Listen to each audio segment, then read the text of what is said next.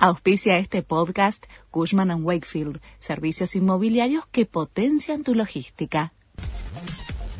La Nación presenta los títulos del lunes 3 de octubre de 2022.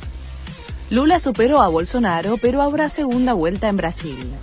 Los votos en las elecciones presidenciales no alcanzaron para que haya un ganador en primera vuelta.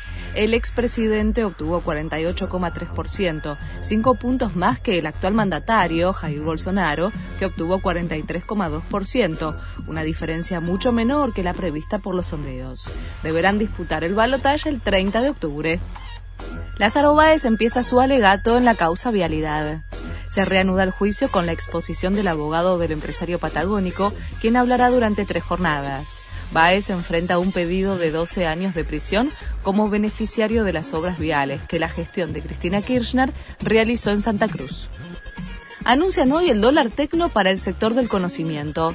Es un incentivo para quienes incrementen sus exportaciones y generen nuevos negocios en esa área en el país. Se habilitará la posibilidad de contar con cierto porcentaje de dólares a precios libres. El anuncio será esta tarde, anticiparon desde el Ministerio de Economía. Fabián Doman marcó el final de la era Moyano en Independiente. En una votación histórica por la participación de los socios, el periodista sacó el 72% de los votos y fue elegido nuevo presidente del club.